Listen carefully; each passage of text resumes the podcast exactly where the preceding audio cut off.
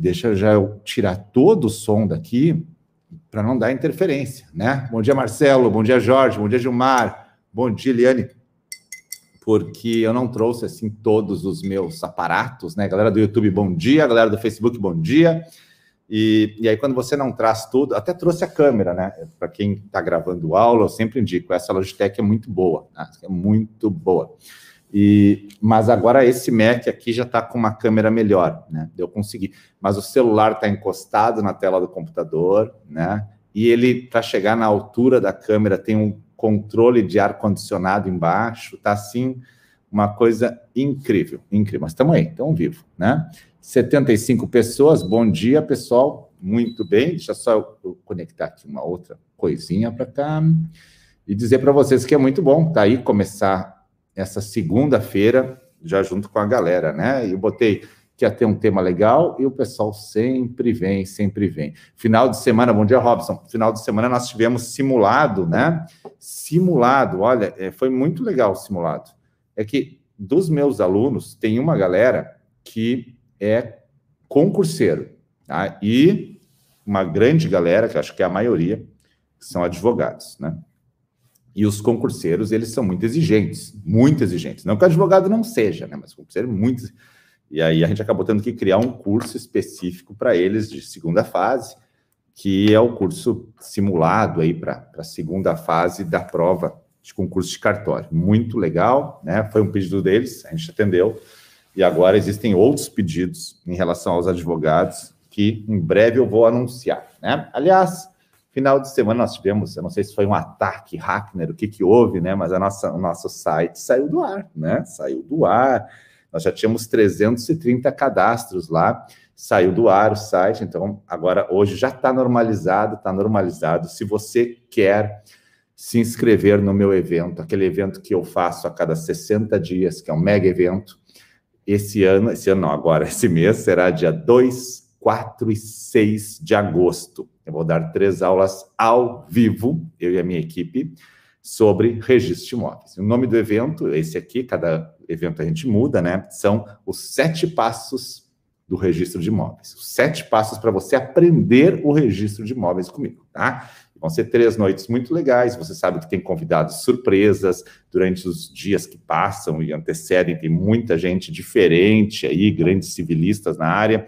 Lives todos os dias, não só o café, como outras lives, além das lives com os alunos, né? Os alunos, meus alunos se inscrevem para as lives, uma lista que a Tassiana está organizando, e a gente vai entrar em lives com os alunos já semana que vem, todos os dias à tardinha. À tardinha serão as lives com os alunos. Você é meu aluno, vai fazer live comigo, né?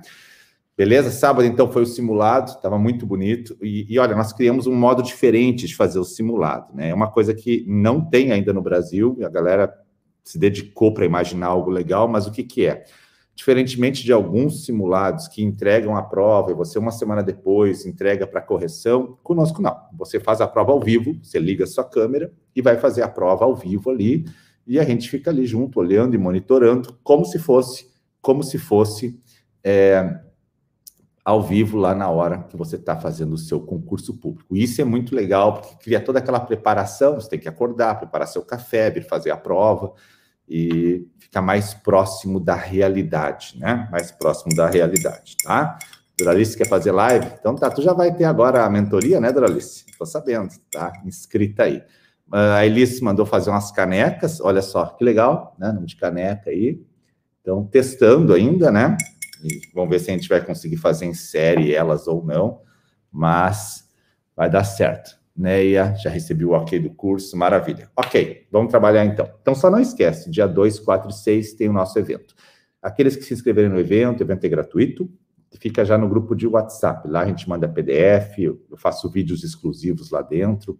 No outro evento, nós tivemos 1.400 pessoas inscritas. Tá? E 1.400 pessoas ao vivo, perdão, 14 mil pessoas inscritas, né? E foi muito legal, muito legal mesmo. 14 mil pessoas é um povo, né? O pessoal assistiu as lives todas, muito bom. É aquela história do funil, né? A galera se inscreve e vem conhecendo o professor. Ao final, eu abro vagas para venda, algumas vagas no curso, alguns compram e entram. E hoje nós temos mais de 1.600 alunos em quatro meses de lançamento. A gente começou em janeiro, o último foi em maio, 1.600 alunos, tá bom? Vamos nessa. Gostou da caneca, Marcelo? Tá bonita, né? Também. Vamos ver se vai entrar em produção em série, daí eu te mando uma, né? O pessoal também está pedindo avental, né? Já tentando organizar tudo. Oi, Fabiana, tudo bem? Fabiana, Fabiana, preparando para gravar algumas surpresas aí, né? Eu fiquei de falar hoje, já tem 115 pessoas aqui, bom dia a todos, segunda-feira. Eu fiquei de gravar hoje sobre lotes, probleminhas urbanos, né? Quando eu falo problemas urbanos, eu falo de lotes, é, desdobro, construções, retificações, deixa eu botar aqui retificações que eu não tinha colocado. Aliás, se você for fazer live, né? Deixa eu dar a dica que eu sempre faço. Você sempre bola uma lista de pontos que você quer abordar na live, tá? Não se preocupe em escrever o conteúdo, só põe os principais nomes, né? E na hora deixe a mente fluir. Tá? Nenhuma live muito preparada fica boa. As lives, quanto mais espontâneas, melhor são. Tá? Sempre, sempre assim. Você pode escrever? Pode, claro, né? mas não fica lá preparando para ler, olhando o papel. Não é o ideal, né? O ideal da live é você vir bem ao natural. Por que, que essa live vai envolver desdobro de lotes? E o que é desdobro de lotes, né? Porque a galera pede muito isso aí. Existem, a gente percebe muitos problemas urbanos, lotes, lotes com diferentes tamanhos.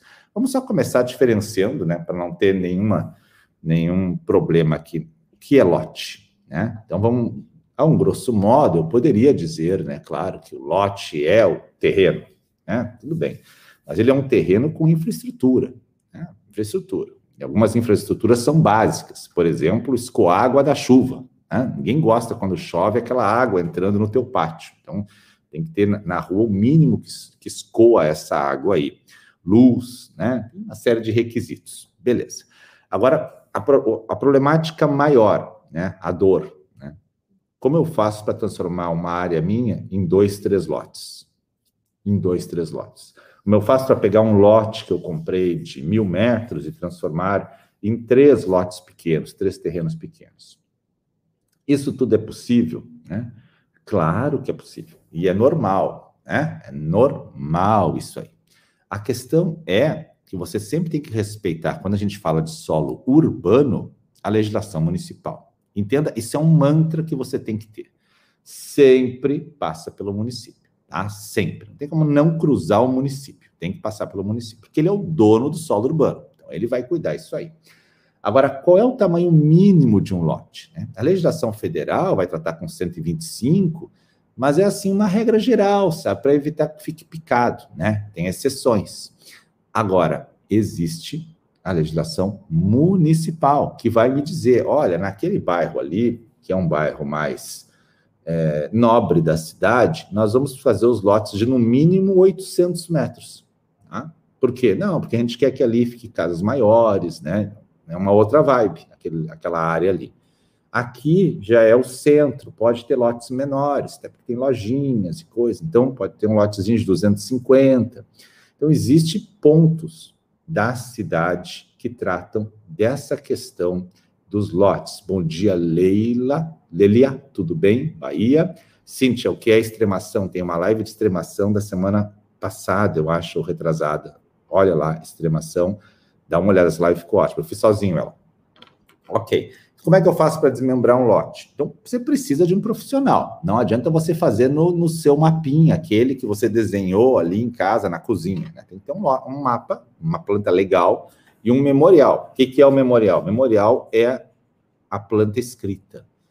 Um terreno urbano com 500 metros, confrontando ao norte com outro terreno, ao sul com outro terreno, tá? tem as confrontações. Então, o engenheiro, né, o topógrafo, ele faz esse esse memorial, tá?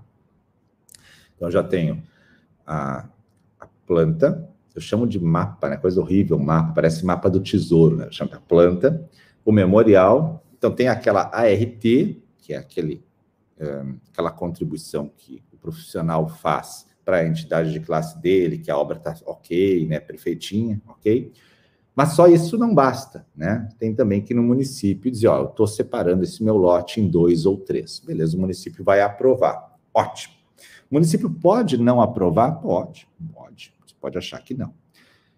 Por algum motivo, ele pode não aprovar o seu desdobro, o seu fracionamento. E aqui um ponto interessante. Para quem pega matrículas de imóveis, nem sempre vai aparecer a palavra desdobro ou a palavra fracionamento.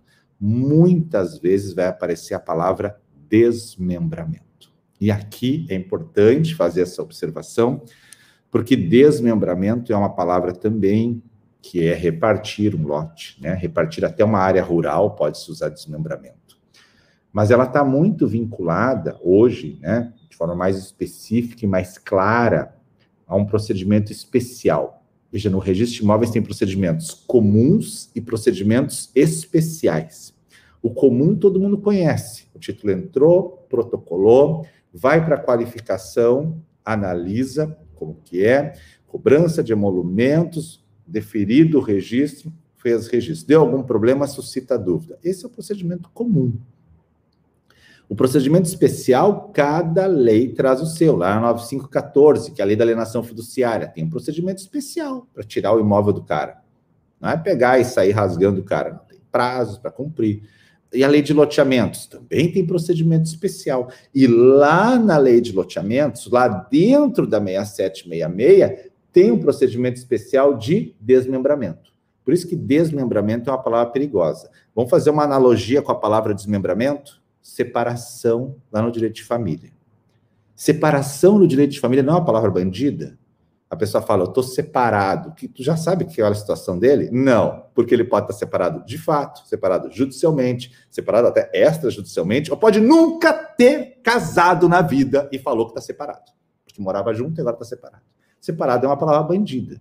Desmembramento é uma palavra que pode ser, não é tão bandida quanto separação, mas é, pode ser bandida porque ela pode ser utilizada lá no desdobro. Peguei um lotezinho meu e separei em dois. Lá se usa essa palavra na prática, ou ela está no procedimento especial da 6766. Agora veja. Lá na 6766, o procedimento especial de desmembramento, ou seja, eu vou pegar uma área, uma quadra urbana que eu tenho, uma quadra, vou fazer 10 lotezinhos, né? Lá tem negativa, né? Tem edital, tem uma série de coisas. Muito parecido com o loteamento. Então, desmembramento é uma palavra é, que tem que ter cuidado. Desmembramento pode ser usado nos dois lados. Tecnicamente, desmembramento está relacionado a 6766. Lá na 6766 eu tenho várias, várias expressões importantes. Se você é meu aluno, vai no módulo de empreendimentos imobiliários, eu acho que é a primeira aula que eu falo ali, da, na primeira é a urbanização, né, a parte histórica. Na segunda aula tem os conceitos todos que eu começo a derrubar, todos os conceitos ali. Se você não é meu aluno, tem um videozinho de sete minutos no YouTube também resumindo isso aí. Tá? O que é loteamento, o que é desmembramento, o que é desdobro, o que é loteamento de acesso controlado, o que é condomínio de lotes, o que é unidade imobiliária. Tudo isso tem que ter na cabeça mais ou menos idealizado. Até tem uma foto sempre nessa minha aula, lá no curso, que é dessa janela aqui, né? Aqui. Porque aqui é um prédio onde meu pai mora. E olhando para lá é o mar. Para cá tem um rio, né? A gente está bem entre as duas faixas. E do lado do rio, ali na beira do rio, tem um monte de quadra. Então foi loteado, foi loteado, fizeram vários lotes, mas tem ruas em tudo e no meio não tem lote, tem umas quadras enormes, tá? Então tem as ruas em volta e as quadras enormes assim. E aí tu fica, puxa, mas e ali é um lotezão, o que que é? Essa quadra, ela tem rua em toda a volta dela, né? Essa quadra inteira é o que vai ser desmembrado depois. E ó, quando que é desdobro da quadra e quando que é desmembramento da quadra? Se eu tiver uma quadra, imaginar que eu fiz um loteamento, fiz 100 lotes aqui, lindinhos, bonitinhos, terreninho maravilha, botei para venda. Aí aqui, que era um pouquinho mais para o fundo do loteamento, eu não quis fazer logo os terrenos, senão já começa a me cobrar IPTU, já é um saco, né? Então, o que, que eu fiz ali? Ali eu peguei e deixei uma quadra inteira, que eu vou, a expressão popular, eu vou lotear depois, expressão popular, eu vou lotear depois, porque tem uma quadra inteira. Mas já estava no meu projeto, tá? Só que aqui eu fiz um monte de lotezinho, já joguei a venda no mercado. E para cá eu deixei umas duas quadras inteiras. Tem rua, tudo ok. E agora? Agora eu quero essas duas quadrinhas, eu quero transformá-las em lotes. Agora presta atenção. Cada estado agora é diferente. Presta atenção. De repente eu posso pegar na prefeitura e aprovar ali um desdobro. Ou seja, eu pego aquela quadra e transformo em 10 lotes. Não tem aquela questão toda de negativa da 6766, nada. É um procedimento simples, simples. Como que é simples? Leva lá a, a planta, memorial, ART, outros documentos municipais que vai pedir o município. Não, pode, pode separar isso aí em 10 lotes e leva no registro de imóveis. Beleza. E vai ter município que vai dizer assim: não, tem que deixar uma área para o município aqui também. Ah, mas já foi deixado no loteamento, começa aquela confusão. Ou o município pede, não, tem que fazer o procedimento da 6766. Muda muito. E quando não tem norma municipal, professor, aí você vai no código de normas de cada estado. Lembra que quem trabalha em direito imobiliário tem que saber isso agora. Quem trabalha em direito imobiliário tem que saber. Cada estado tem um código. Aí o Código Civil. Não, não é o Código Civil. O Código Civil tem em todo lugar. É o Código de Normas ou a consolidação normativa, tá? É, é legal. Qual é a diferença entre código de normas e consolidação normativa. É legal também procurar essa diferença, tá? Cada estado tem um. São Paulo tem código de normas. Rio Grande do Sul tem consolidação normativa, tá? Mas é aquela, aquele conjunto de normas extrajudiciais. Se você está chegando agora, primeira coisa que você tem que ver onde é que, onde é que eu descubro onde é que está o código de normas do meu estado. Senão você não vai conseguir trabalhar cara quer fazer direito imobiliário, não sabe onde está o código de normas, você já está duas casinhas atrás no tabuleiro, tá? E aí o código de normas vai me dizer o quê? Quantos lotes eu posso fazer? Ali a Cintia colocou, ó, São Paulo, a CETESP autoriza até 20 lotes. Beleza. Uh, fez um de 24 lotes, ali ele botou 50 lotes. Beleza. O Rio Grande do Sul, ele tem uma norma que diz assim, se não houver norma municipal, olha só, se não houver norma municipal, então é até uma quadra urbana. De novo, deu aquela tela azul na galera, né? Quanto que é uma quadra urbana? Olha, eu, eu particularmente entendo que as quadras urbanas têm um hectare, né? Mas tem quadrinha pequena e tem quadrinha maior, professor. Pois é, por isso que não dá para ter uma regra, mas no Rio Grande do Sul uma quadra. Agora tem estados que dizem até 10 lotes, até 20 lotes. O que tem que evitar é que o, o cara ele faça aquela malandragem, né? Bom, aqui, então, no meu estado, pode fazer até 15 lotes. Tá. Então, eu vou fazer 15 lotes só com a minha, o meu, meu mapinha ali, a minha planta, o memorial, a RT, Beleza, só esses 15 lotes. Aí daqui a seis meses eu faço mais 15. Daqui a seis meses eu faço mais 15. Daqui a seis meses eu faço mais 15. E é óbvio, óbvio que eu burlei a lei de parcelamento do solo, a 6766. Por quê? Porque eu não fiz o procedimento de planejamento de ruas, eu não deixei uma área para o município colocar daqui a pouco uma caixa d'água, eu não deixei um, um sistema pronto de, de, calçamento, de escoamento de água da chuva, de, de, gerador de luz, não, fui picando aos pouquinhos e no final virou um bairro. E isso é comum? É muito comum. Uma área verde não foi deixada. Né? Aliás, sobre a área verde, olha que interessante, essa semana estou com esse caso. Você imagina que o cara fez, então, um loteamento. E aí, no loteamento, ele deixou uma área verde. Que é aquele lugar do loteamento que vão ficar todas as árvores, né? Com, com muito. É, Marcelo, um reservatório, né? Eu boto caixa d'água para acabar, né? Reservatório, professor, né? Esse dia eu falei porcos, a Doralice falou suínos. Eu, ainda bem que eu tenho alunos aqui que me ajudam, né?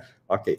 Mas imagina que o cara está fazendo o, o, o, loteamento e o cara, então ele vai deixar uma área verde, né? Aliás, sempre me corrijam, né, gente? Que a chance de eu errar é muito alta, né? É, tem uma área verde. É aquele lugar do loteamento que você olha, assim, tem aquele matinho, né? Os passarinhos fazem os ninhos, eles cantam, né? Aquela, aquela coisa alegre e feliz. Bom dia, Carlos, tudo bem? E aí, aquela área, quando foi feito o procedimento de loteamento, procedimento especial do risco, recebeu aquela área. Beleza.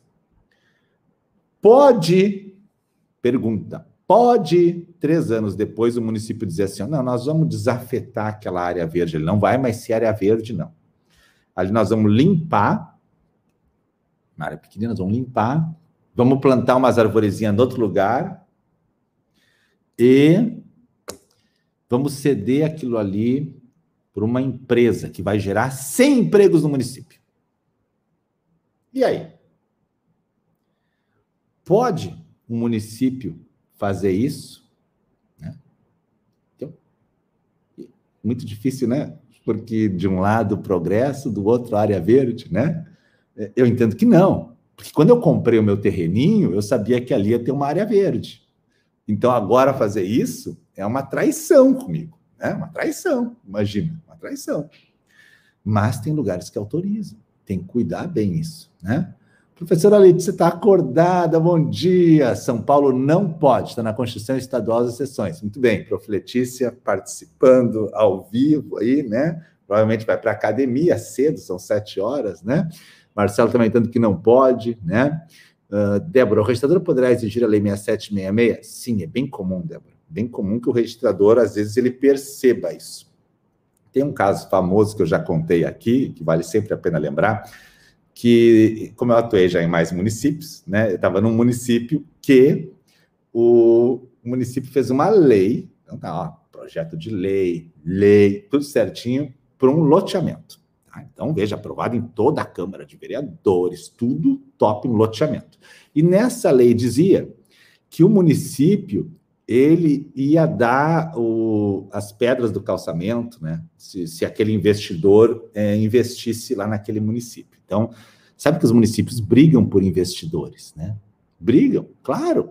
Você imagina que o cara diz assim: olha, eu estou afim de fazer um empreendimento, um loteamento, eu vou investir aí uns 2 milhões. O município olha e diz: é bom, né?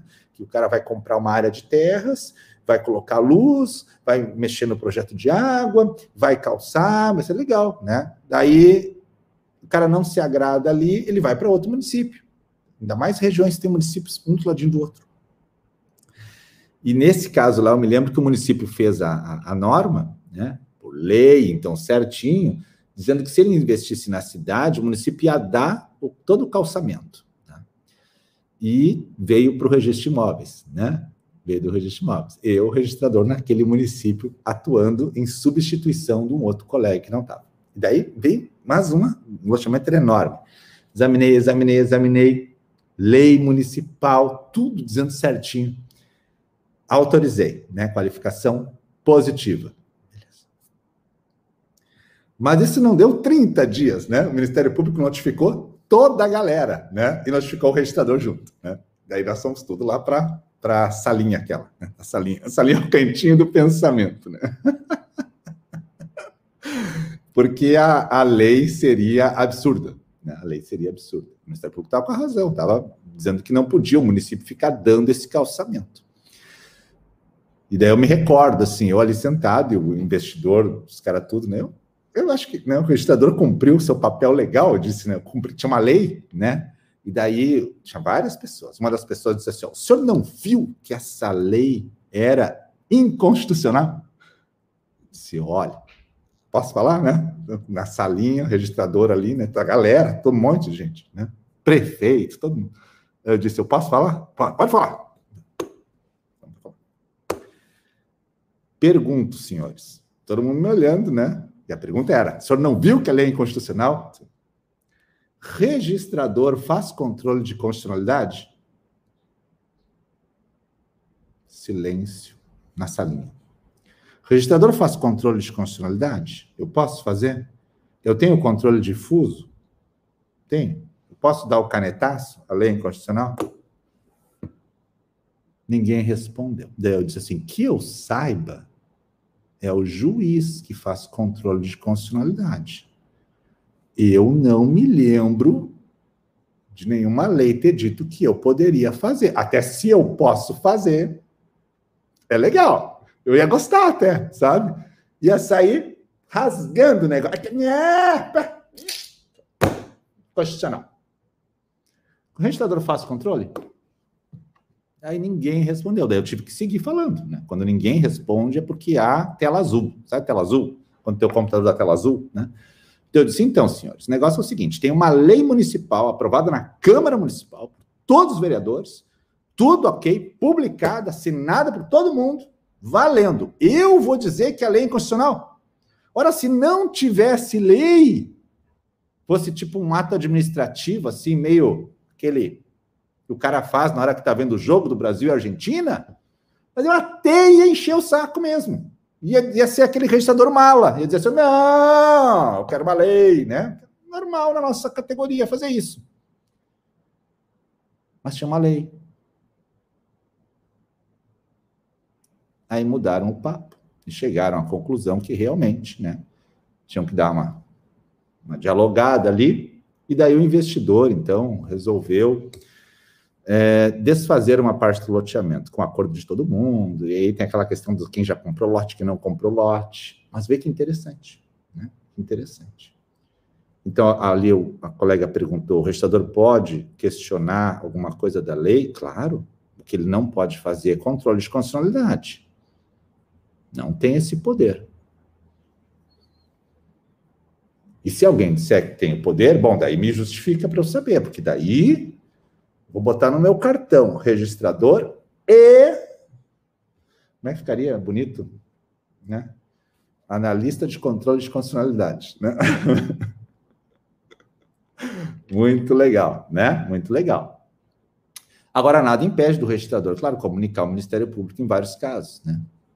E aí já rola um TAC, exatamente, Marcelo. Foi quando aconteceu, rolou um TAC ali na galera, e eu não assinei o TAC. Eu disse, eu não vou assinar TAC nenhum, porque eu não tenho nada a ver com o TAC. O que, que eu tenho a ver com o TAC, né? Tem nada o TAC. Nada. Sou registrador, eu recebi, eu recebi a lei do troço, né? E daí ninguém me obrigou a assinar o TAC, claro, né? Não tinha porquê. Não tinha porquê. Tudo bem, então vamos voltar. Eu tenho desmembramento, né? E é comum que às vezes as autoridades chamem o registrador, achando que ele, né, tem alguma, alguma responsabilidade. Olha, o registrador tem que seguir a lei. Legalidade é o princípio básico o registrador está vinculado. Tem lei, então tá bom. Agora, se a lei é problemática, ele não, o registrador não é nem vereador, né? E de regra, né? E se acha que não pode ficar em conjunto ali. Né? Bom, então vamos lá. Loteamento, entrega áreas para o município, abre rua, faz os lotes, pode deixar ali uma quadrinha, né? Agora, desmembramento, uma palavra perigosa porque ela pode ser só o desdobro, separar alguns lotezinhos, ou cair na 6766.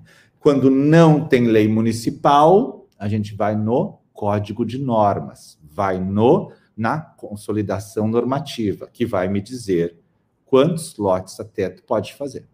Quantos lotes tu pode fazer, tá? Então, beleza. Muito comum os municípios não terem um assessor jurídico que entende, e aqui essa live está chegando em 200 pessoas agora, que legal, né? É, as pessoas sabem que os municípios não têm assessor jurídico, muitas vezes que entenda dessa área. Tem assessor jurídico que entende de outra área? Tem, mas a gente sabe que a área de direito imobiliário ela é muito específica, né? Muito específica. Se engana quem acha que aprende direito imobiliário rapidinho. Ele é um somatório de tempo de direito imobiliário. Então, eles aprovam qualquer coisa. Então, por isso que às vezes dá as zebras, né? E a gente que está estudando direito imobiliário sempre sabe disso. Desmembramento, desdobro. Beleza. Aí vem aquelas questões que os alunos mandam. Professor, pode construir uma casa em cima de dois terrenos? Qual é o. Como dois terrenos? Não, um terreno de cada proprietário, e o cara construiu a casa em cima. Né? Na verdade, eles construíram meio juntos. E aí começam os desdobramentos todos, né? Os desdobramentos todos. Paraty, Rio de Janeiro, olha aí que legal, né? Os desdobramentos todos começam. Por quê? Porque a gente sabe que a, a edificação, ela é, de regra, um acessório, né? Que fica no principal. Mas o que as pessoas fazem, muitas vezes, elas, elas, elas fazem um, uma, uma amizade entre duas, três pessoas, né? Para construir um prédio. E o terreno, às vezes, não é da mesma pessoa. Lembra que para juntar dois terrenos, se a gente estava falando de desmembramento, de desdobro, né? O contrário dele, a gente poderia dizer que é a unificação, a fusão, né? unificação, fusão, palavras que têm diferença. Tá? Ah, se é uma transcrição e uma matrícula, se é duas transcrições, se é duas matrículas, né? Duas matrículas é fusão, né? Mas a gente encontra unificação em vários lugares, tá? Mas tem diferença entre as duas. Também se fala outra palavra, remembramento, né? Eu não gosto, né? Mas se fala também, né? Separou e juntou de novo, remembra ele. A questão é que, vamos usar lato senso agora, desdobra e unifica, né? Unifica o junto dos. Então, para eu juntar dois terrenos, eu preciso que eles sejam os mesmos donos. Eu não consigo juntar dois terrenos, Guarapari, Espírito Santo. Eu não consigo juntar dois terrenos se eles são de donos diferentes. Eu não consigo fazer isso. Eu preciso que eles sejam o mesmo dono. E aí aqui tem um detalhe muito interessante. Alguns estados permitem que, então os dois querem juntar, que para facilitar esse procedimento, eles façam uma permuta de uma areazinha um com o outro. Tipo, ah, eu vou dar 1% por 1%. Pronto. Agora eu sou dono aqui 99% e o parceiro é 1%. E lá ele é dono 99% e eu sou dono 1%. E aí alguns estados dizem, bom, agora os dois são donos dos dois, pode juntar. Tá? Isso é uma estratégia que funciona em alguns estados. Em outros estados não funciona, que colocam uma limitação que devem ter proporcionalmente o mesmo tamanho para unificar que gera mais dificuldades também. Mais dificuldades também. Eu terei que desligar o meu ar-condicionado. Então, a regra é que para juntar dois lotes, dois terrenos, ou até mesmo em área rural, você precisa ser mesmo dono. Tá? Mesmo dono. E aí, de novo, essa coisinha. Os caras fazem permuta para juntar. Matelândia, oeste do Paraná. Bom dia, bom dia. Ok. Juntei as duas, e agora? Bom, se eu juntei as duas, agora a gente tem um, cada um tem uma cota, virou um condomínio. Né? Cada um tem uma cota ali dentro, e essa cota, claro que nós somos donos, cada um da sua cota parte, a sua cota parte. E a edificação que está ali em cima, de regra, ela é proporcional ao tamanho, ao tamanho do terreno, do terreno. Então, quem eu tenho 50%, eu tenho 50% na construção. Isso é a regra. Então, é assim que a gente mais ou menos arruma as matrículas, né? É, questões delicadas, né? Que o pessoal sempre fala assim: ah, eu quero fazer um prédio, tenho que fazer incorporação, né? Tem até um vídeo meu que sempre rola disso. A incorporação, ela é prima irmã do loteamento. Tá? Então, elas são muito próximas as duas. Que é o quê? O empreendimento imobiliário para vender. É, esse é o negócio. Então, eu não preciso fazer incorporação toda vez que eu for fazer um prédio. Mas se eu for fazer um prédio para vender apartamentos, eu, claro que eu preciso me adaptar ao sistema de incorporação. É como se eu for fazer, for fazer, lá, Maceió, se eu for fazer lotes para vender, é loteamento. Bem. Agora veja, eu quero construir o meu prédio, eu quero construir o meu prédio, eu com meu dinheiro fazer o meu prédiozinho. Depois eu vou vender, depois que eu construir ele regularizar.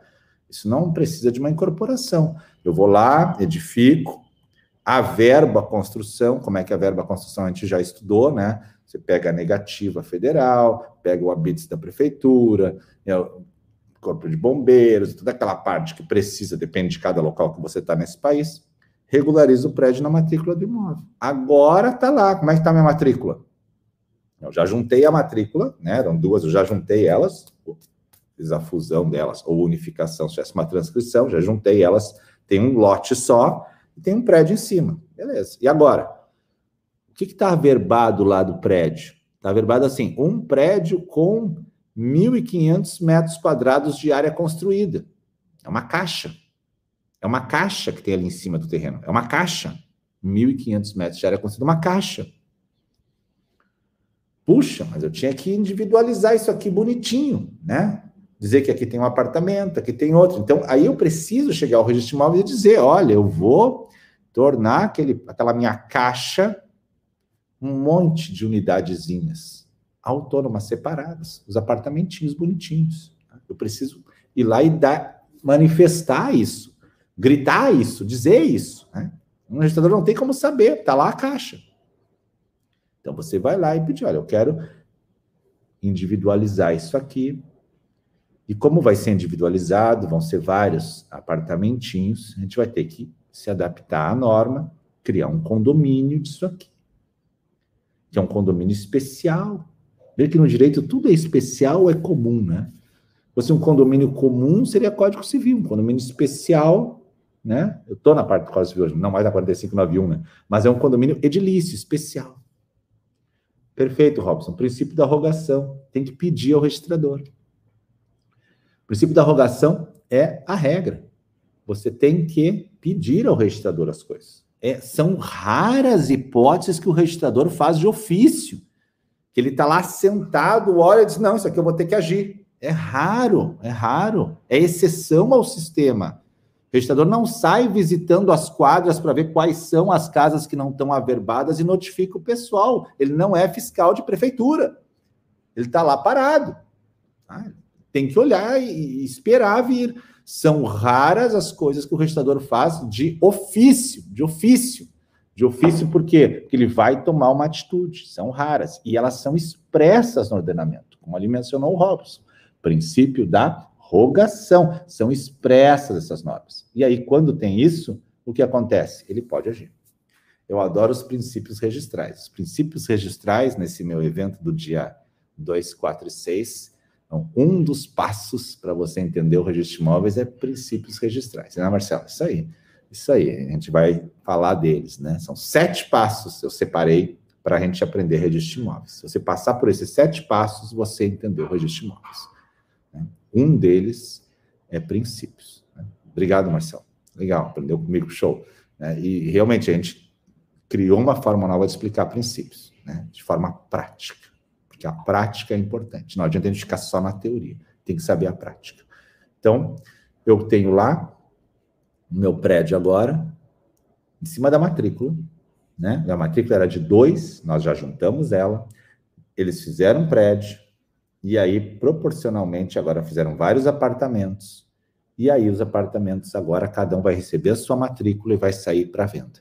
Vai sair para venda. Beleza. Deixa eu ver as perguntas. Terreno, construo duas casas para vender. Dois proprietários em condomínio? Beatriz, sim, salvo se você indicar de quem é a propriedade de cada uma das casas, tá? Senão vai ficar os dois em condomínio.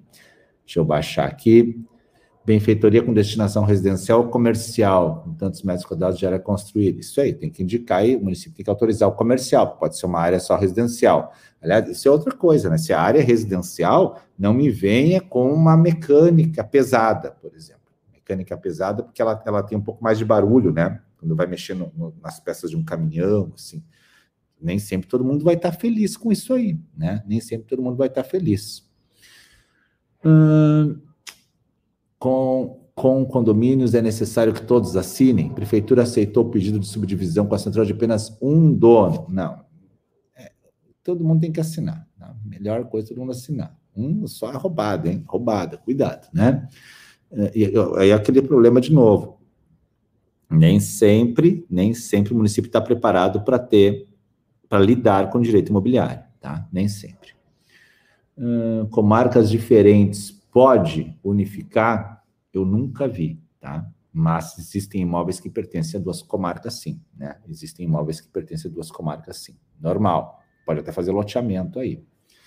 Uh, área menor e uma gleba, precisa instrumentalizar renúncia diária. Renúncia diária é uma opção de você regularizar a área menor. É uma opção, tá? É uma opção. Retificação é outra opção também. Uh, como fazer desdobro de quadra, separar em duas quadras, sempre que vai abrir rua nova, prolongar ela, a gente vai cair em loteamento, tá? Vai cair em loteamento. Tem que só observar qual é a tua situação concreta. Uh, professor, um help. Estou com uso capião. Eu não quero fazer a ata porque o imóvel é de duas irmãs. Ocorre que só uma cuida do imóvel há mais de 20 anos. O que devo fazer? Essa questão do tabelião não querer fazer a ata, a gente sabe que é uma discussão muito grande que tem hoje no país porque só ele, que é territorial, pode fazer essa ata. Então é bem difícil. Por quê? Diferentemente de todo sistema notarial, salvo lá o provimento 100, todo sistema notarial, você é livre para escolher o tabelião de notas. Então, tu está tranquilo em escolher o tabelião de notas. Não vai, não vou fazer meu inventário nesse, vou fazer no outro, beleza. Mas na questão da ata notarial, o tabelião é local. Né? Então é muito difícil quando o tabelião se nega. O que que eu, né, mero mortal, mortal, né, digo para os meus amigos tabeliães? Vai lá e faz a ata e diz que não tem posse. Pronto. Porque o fato do tabelião ir fazer a ata não quer dizer que o tabelião vai dizer que tem posse. Ele vai atestar se tem posse. O tabelião pode dizer, estive no local e não vi posse. Pronto. Vai lá e faz isso. Acho que se negar a fazer a ata é difícil, é complicado, né? Complicado, mas pode ir lá e se negar e dizer que é posse. O tabelião não está obrigado a dizer que é posse. Nesse ponto é um, é um mérito dele analisar. Até porque ele pode chegar lá e realmente é uma área pública. E aí? Ah, a gente quer a posse. Tem posse em área pública ou ocupação? Então, sai ata de posse ou ata notarial de ocupação? Ata de ocupação. Então, nesse caso, acho que eu sou contrário ao tabelião se negar a ir fazer. Eu acho que ele vai, anota tudo, volta para o tabelionato para fazer a ata, e daí ele vai dizer: ó, fomos lá, estivemos lá, analisando a situação, entendemos que não é posse. Pronto, acho que é o mais correto, tá? Mas não sou eu sou tabelião apenas em substituição, né? Minha alma é de registrador, então quando eu falo isso, eu sempre peço licença aos tabeliões para falar. Que eu substituo o tabelionato? Sim. Há mais de 10 anos? Sim. É registrador há quanto tempo? 24. Então a minha alma é muito mais registral do que notarial, que a gente sabe que dá uma diferença enorme, enorme, enorme nisso. Tá? Demolição, tá? Eles querem demolir o prédio. Como é que faz demolição? Precisa verbar demolição na matrícula? Precisa verbar demolição na matrícula? Sim, precisa verbar demolição na matrícula. Claro, precisa verbar. Então tem que averbar. E para demolir, precisa CND do INSS? Sim. Quem é que demoliu para você? Consegui um print de 200 pessoas na tela. Consegui. Estava esperando para fazer o print aqui. Quem é que, quem é, quem é que, quem é que trabalhou para você a demolição? Né? Então, claro que tem, tem mão de obra salariada para demolir. Então, vai ter que pegar negativa sim. Tá? Ah, eu quero botar uma casa de container. Muito moderno hoje, casa de container, né? Nossa, nem, nem é tanto casa, são mais é, lojas. Lojas. Lojas. Valeu, José. Lojas de container, loja. Por quê? O cara, o cara compra um container, né? E coloca lá. Professora Petri Franciele, eu já chega a ter medo quando ela fala comigo, né? Deixa eu ver o que, ela botou aqui. Peraí. aí. A aluno se deparou com a partilha judicial em divórcio, que atribuía primeiro pavimento para a mulher e segundo pavimento para o homem, sem instituição de condomínio. Eu daria nota devolutiva. O que acha?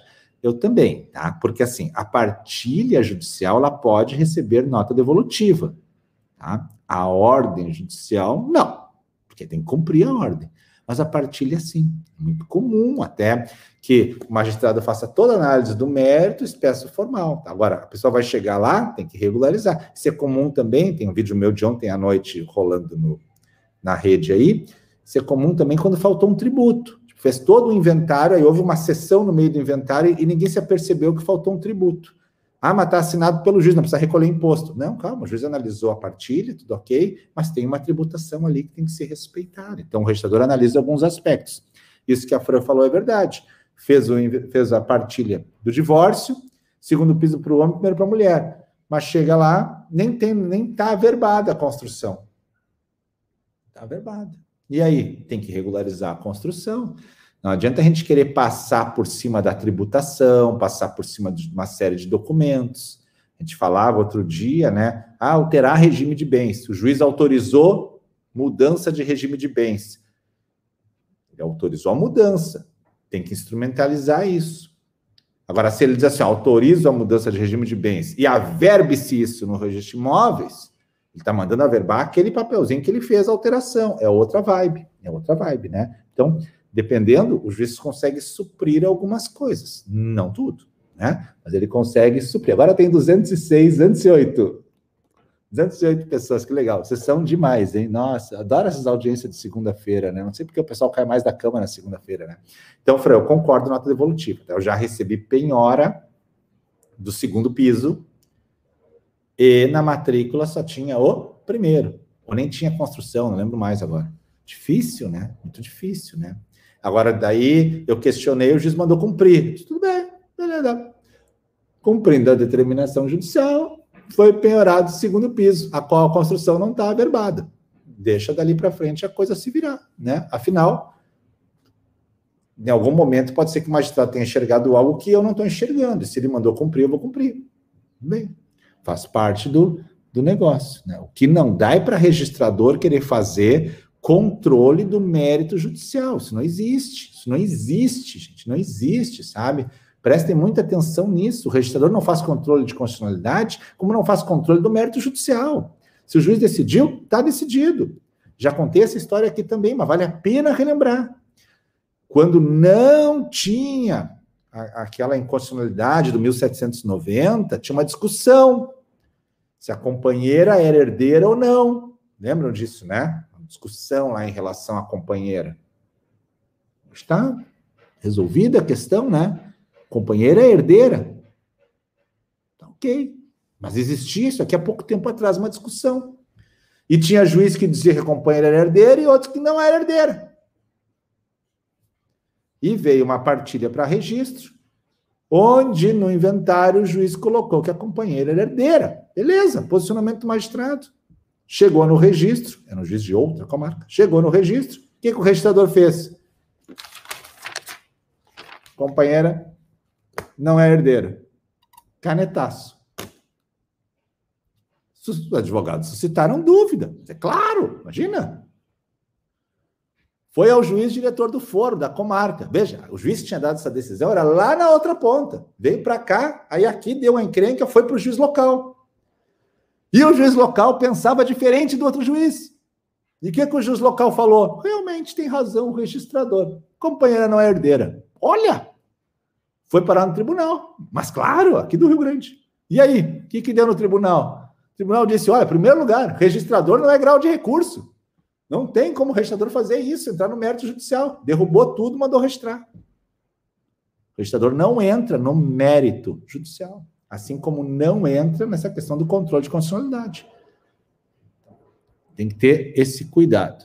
Segundo, volta ao container, por favor. Najulei, Najulei, Najulei, eu e Najulei sempre conversamos muito. No... Eu adoro os alunos que me mandam WhatsApp. Adoro. Você é meu aluno, né? E são 1.600. O cara tem que ter coragem de falar isso agora. Você é meu aluno, manda o um WhatsApp. Eu respondo. E sou eu que respondo. Pode perguntar para quem está aí. Sou eu que respondo. Você é meu aluno, manda. Manda direct, já diz assim, eu sou aluno, já sei. Já sei que você já olha, é aluno, começa o diálogo. Não me escondo de aluno, né? Na Gilei, volta ao container. Vamos nessa. Como é que eu faço para regularizar esse container? Né? É muito difícil ter uma norma que fale de container. Então, eu tenho que usar a regra geral do sistema registral. É uma construção, é uma edificação. Vou pegar CND do NSS. Ah, mas por que se não construiu tijolinho por tijolinho? Você botou o container nas costas e levou para lá? Ou tu contratou alguém para levar o container, para montar o container, fazer as ligações do container? Teve mão de obra assalariada? E aí? Se teve mão de obra assalariada botar esse container, não, eu trouxe ele nas costas, na bicicleta. Não existe, né? Tu precisou de alguém para botar esse troço lá. E se precisou de alguém botar lá, teve mão de obra assalariada. Se teve mão de obra assalariada, foram recolhidos tributos, por isso que, de regra, a gente sempre vai pedir.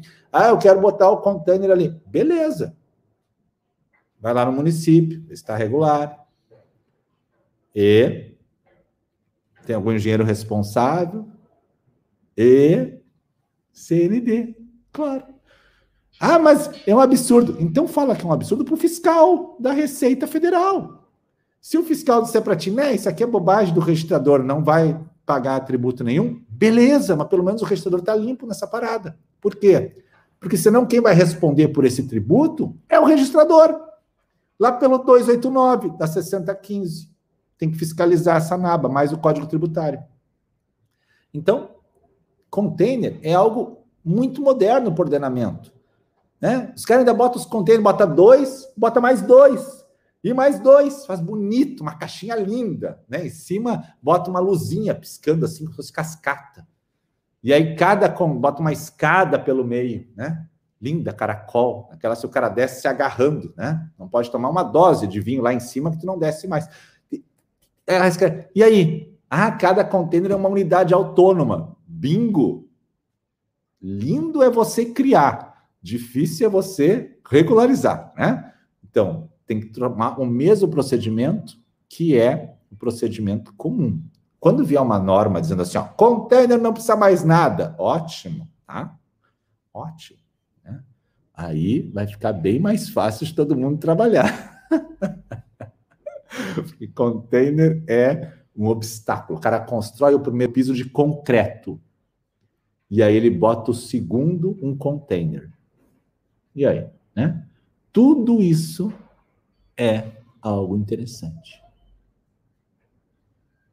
Chico Dimas, sessão de direitos hereditários oneroso. Qual o tributo? bem? bem. Ok, falei do container, demolição, container. Aí ah, eu posso tirar o container de um e levar para o outro? Claro, se eles fazem com casas também. Com casas.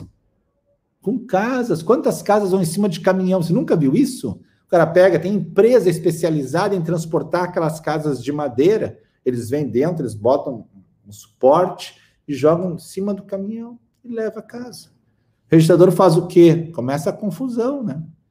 É bom pegar documentos. O município diga que a casa saiu de lá para lá. CND sempre. Ah, mas a empresa ela se responsabilizou pelo tributo, tá?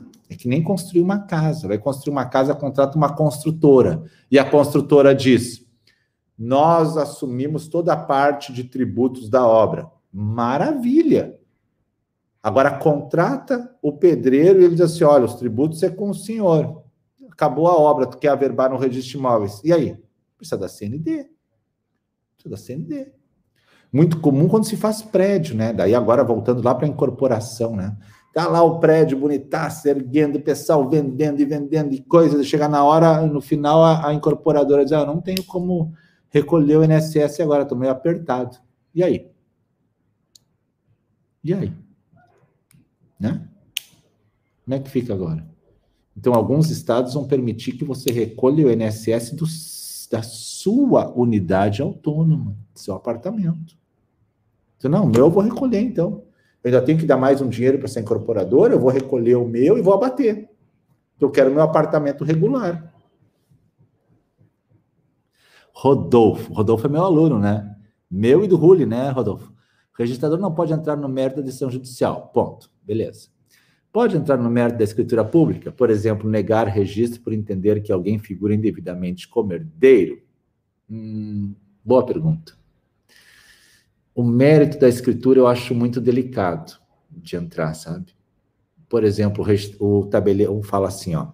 Fulano de tal representado nesse ato por fulano, conforme procuração pública número tal. Deve o registrador pedir essa procuração ou não? Eu acho que não, porque o tabelião já disse que ela está ali. O tabelião já disse que ela está ali. Vamos inverter o caso? O tabelião pede uma certidão atualizada e vem lá uma averbação de uma obra. Pode o tabelião pedir para ver se os documentos da averbação estão corretos? Pode. Vamos fazer um exame de consciência. Se eu, registrador, começar a entrar na vida do tabelião, o tabelião vai começar a entrar na minha vida também. Se eu disser assim, ó, o tabelião certificou que tem uma procuração ali que está arquivada, eu quero ver a procuração. Tem uma sessão de direito, eu quero ver a sessão. Tudo bem. Aí eu dou uma atualizada, poderia o tabelião dizer assim, eu gostaria de ver os documentos de averbação dessa obra, por favor? Só para ver se está certinho na matrícula. Vamos botar a mão na consciência, né, gente? A gente tem que trabalhar, né? Todo mundo, né?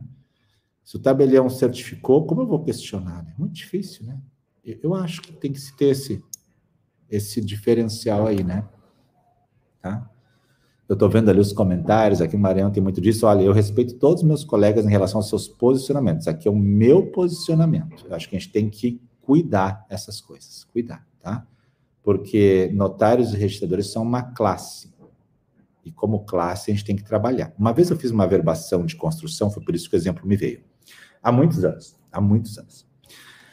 E quando eu fiz a verbação de construção, eu mencionei que todos os documentos foram apresentados. Mas eu não coloquei na verbação de construção a seguinte informação. Foi apresentada a CND do INSS número tal, tal, tal. Não botei isso.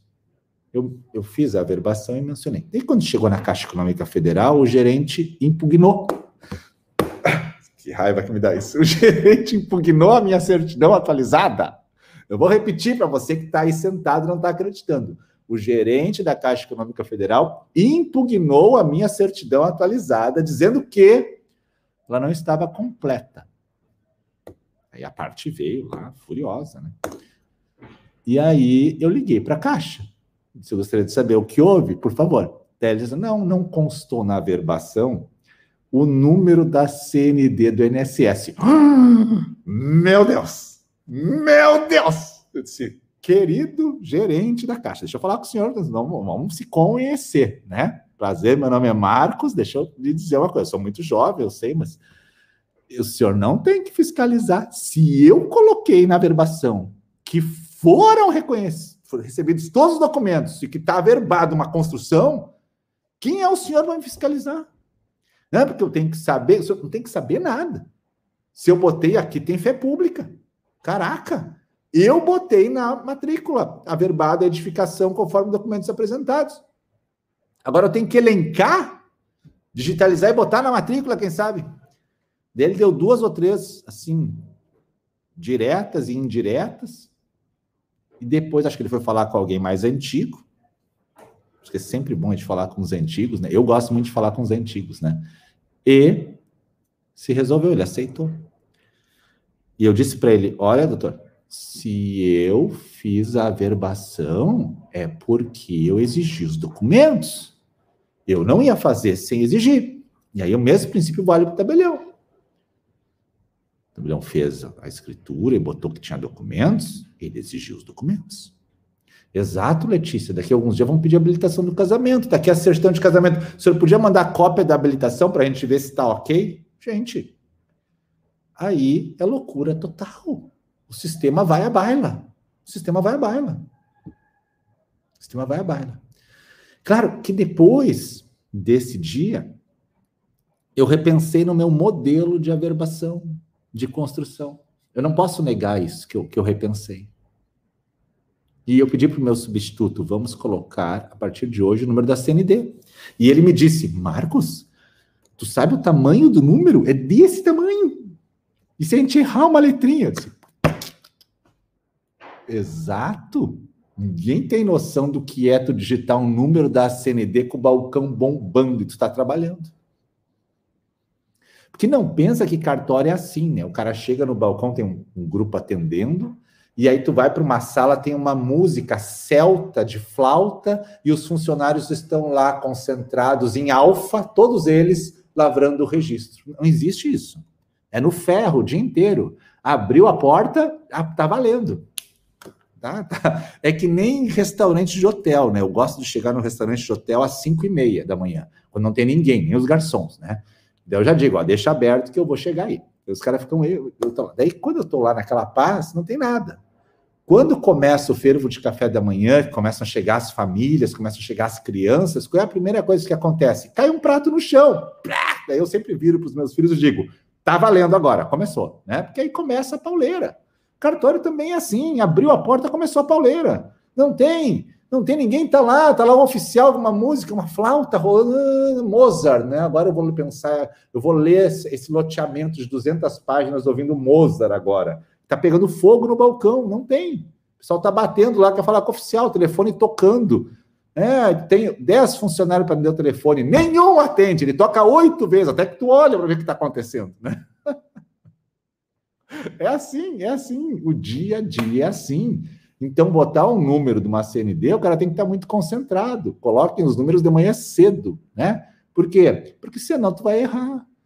Ah, o cartório errou o número. É, porque o gerente do banco exigiu que tinha que ter esse número.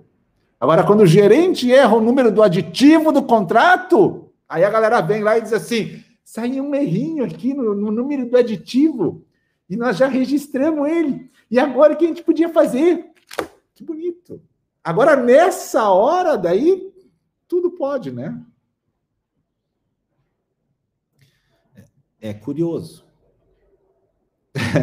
Eu não posso falar muito, né, Wagner? Eu me emociono aqui, porque a galera fica aí, né, e acabo enlouquecendo, né? Mas como eu tenho 24 anos de casa, de registrador titular, eu posso falar que já aconteceu, já prescreveu, né? Ninguém pode me culpar, né? Mas uma vez, o, o, lembrar agora dessa que é muito boa. Cédula rural. Cédula rural. O colono veio, registrou a cédula, beleza, e levou a cédula via dele de volta e levou uma certidão. Agora, por que, que o colono levou a certidão da matrícula com a hipoteca? Porque ele, ele era um colono muito cuidadoso. E ele, além daquela via, a cédula vem em três vias, né? às vezes em duas, né? vem em três vias, uma para ele, uma para o banco, uma para mim. Vai a certidão, que está ali a hipoteca, ele guardava essa certidão na pastinha dele tinha tudo. Sabe quando você. Sabe aqueles cara que tem carro e todo ano, quando licencia o carro, o cara guarda o documento anterior? Tem essas pessoas, não tem? Tem.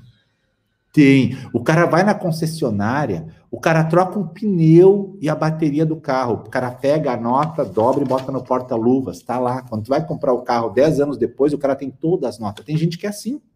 Tem gente que é assim. E, e, e, tem cara que faz as colono que faz assim também. Eu falo colono no sentido carinhoso, né? Colono que guarda todos esses documentos. E eu me lembro que ele pegou, registrou a cédula dele, pegou uma certidão, né? Ele e a mulher guardavam tudo, e ele foi ao banco.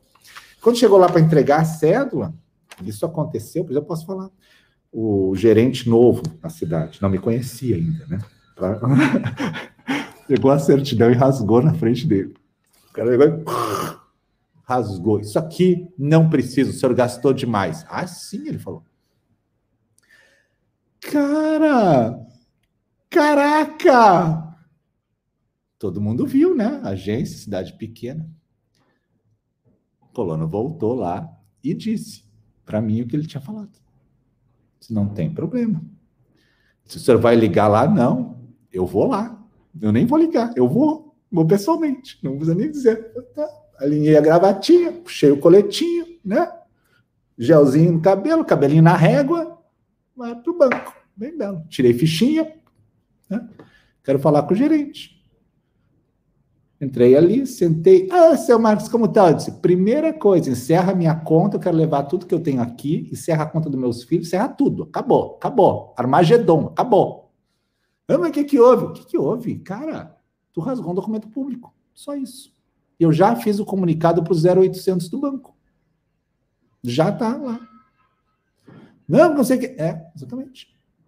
Tudo isso que tu fez para aparecer aqui não tem fundamento algum, cara. Nada.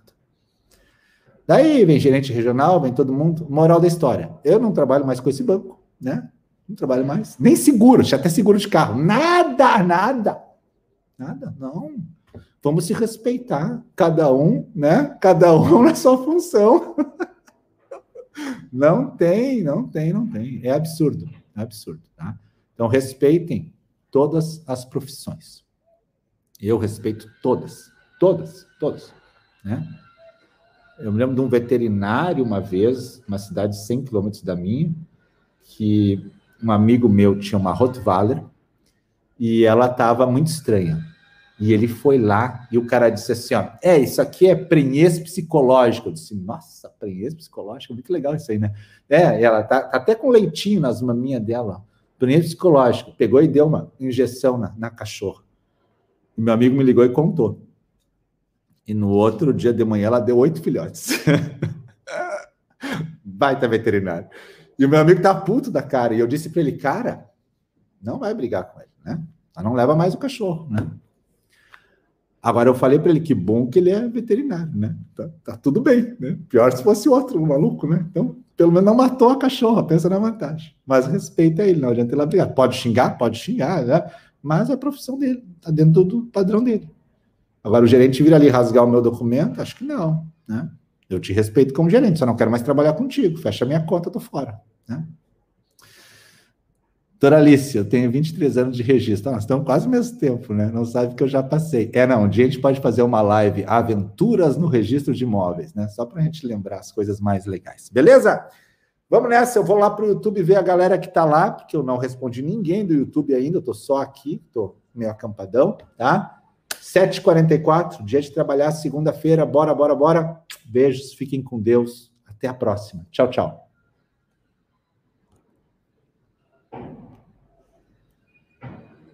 Galera do YouTube, galera tá aí? Espera aí, deixa só eu conectar aqui e aqui. Aí, ó, tem 32 aqui. Deixa só eu colocar, eu, eu salvar aqui o, o vídeo. Era aí. É, construções, instrução. O que, que mais era? Desdobro, né? Desdobro e a vida como ela é. Eu acho legal que o pessoal gosta quando eu falo essas, essas folias, né? Aí, estamos de volta. Deixa eu ver quem está aqui. Tem 35 assistindo, muito bom. Deixa eu ver. É, Tosqueira, bom dia. Regiane, bom dia. Lelita, bom dia. É, se possível, ainda é objeto do desejo seu avental. Bárbara, me manda um direct, tá? Milene, bom dia. O CNJ está providenciando o código de normas unificado. Tomara, né? Tomara, tomara, tomara. Nagirley, volta no container. Legal, já respondi lá, né? Opa. Já foi publicada no Instagram Live. Natal, Rio Grande do Norte. João, declaração de desconto de emolumentos, considerando ato único. Próprio punho, sim, próprio punho na Girley, rasgar documento por Duralice Bora, Augusto Velasco, quem trabalha com público tem muitas histórias. Sim, Silvia, bom dia, professor. Pulei para cá, legal, hein? Legal, 35 pessoas aqui. Deixa eu ver como tá. Muito bom, tem 37 ao todo, contando o pessoal do Facebook. Porque no Facebook a live não anda tanto, né? Aqui essa câmera já fica diferente, agora que eu vi, ó. Tô de moletom hoje de manhã, né? Bom, eu queria ter falado mais coisa, eu queria ter falado ainda de sobrado, queria ter falado de ruas, né? queria ter falado outras coisas, não consegue se falar tudo, né? Quando a gente começa a conversar, fica muita coisa, né? A galera que é aluna, mande as dúvidas para a gente conversar e trocar ideias, né? É que uma infinidade, né? Uma infinidade de temas, né? João França, como faço para fazer a mentoria, a mentoria do concurso? João, a mentoria agora está com vagas fechadas, tá? Por quê? Porque ela está trabalhando com os alunos. Abrirá nova mentoria? Sim, agosto. Agosto abrirá nova mentoria, ok? Vanessa, pulei para cá. Legal, Vanessa, seja bem-vinda. Silvia, bom dia, professor. Ótima semana para você também. Augusto Velasco, quem trabalha com o público tem muitas histórias. E... Bom dia, eu vou botar aqui Doralice. Bora, bora, bora, né? na Girley rasgar documentos, é isso aí, né? Eu conto as, as verdades aqui, né? É, João França já passei muito dessa situação com o gerente da Caixa. Acontece, né? A gente ninguém quer passar essas situações, né? É Natal, né? É isso aí, a gente não quer passar, mas passa. Todo mundo, de um jeito ou de outro, é seu aluno, professor. Legal, fico muito feliz que vocês estão aí sempre, né? Capim Grosso, Bahia. Peraí, Capim Grosso é a terra do Pedro Bacelar, não é o Pedro Bacelar aí em Capim Grosso? Eu acho que é, né? Eu acho que é o Pedro Bacelar. É, não tenho Insta, o João botou ali, ó. não tenho Insta, não tenho Insta. Né? Tenho tantas histórias do RI, eu também, eu também, sabe? Por isso que eu, eu encaixo um ou outro assim para a galera ver o que é, né? Porque os caras acham que o registro de imóveis o cara tá tipo um Buda sentado assim, né? Lá estudando, né, de boa, né? Não é essa a realidade. A realidade é bem diferente, bem diferente, tá? Capim Grosso só responde aí, não é a terra do, do Pedro Bacelar, hein, Silas? Silas Barreto, eu acho que sim, eu acho que sim, né? É a terra dele, né? A terra que ele é registrador de imóveis, né? Agora ele está atuando noutra comarca também. É legal, amanhã, amanhã acho que tem alienação fiduciária com a Profitat, essa semana, a gente está entrando agora em semanas que começam a ficar mais pesadas, né? Porque se aproxima do evento, sabem que eu adoro esse evento, né? A gente agora tem, eu estou no litoral, volto quarta, a gente tem essa semana ainda é, em ritmo normal, mas semana que vem já começam lives com os alunos, né? Aí na outra semana, aquecimento, pauladão, né? Pauladão nessa semana de aquecimento. Na outra são daí o evento, já são as CPLs do evento, dia 2, 4 e 6 e na outra, de novo, é, lives fortes com alunos, né? E aí depois o ritmo retoma esse caminho que nós estamos hoje, mais comum, né? mais comum, ok? Eu vou é, encerrar por aqui. Eu quero dar uma caminhadinha impossível, né? uma neblina, uma neblina do cão aqui em Torres, uma neblina do cão, eu quero igual tentar dar uma caminhadinha. Tá frio, tô de manta, né? E dar uma saidinha para ver se dá alguma coisa, senão tem que ficar estudando. Daqui a pouco já abre o cartório, eu estou online hoje, né? Qualquer coisa, me chamem, né? Falem comigo, me chamem, estou à disposição. Ali, o Silas respondeu agora, ó.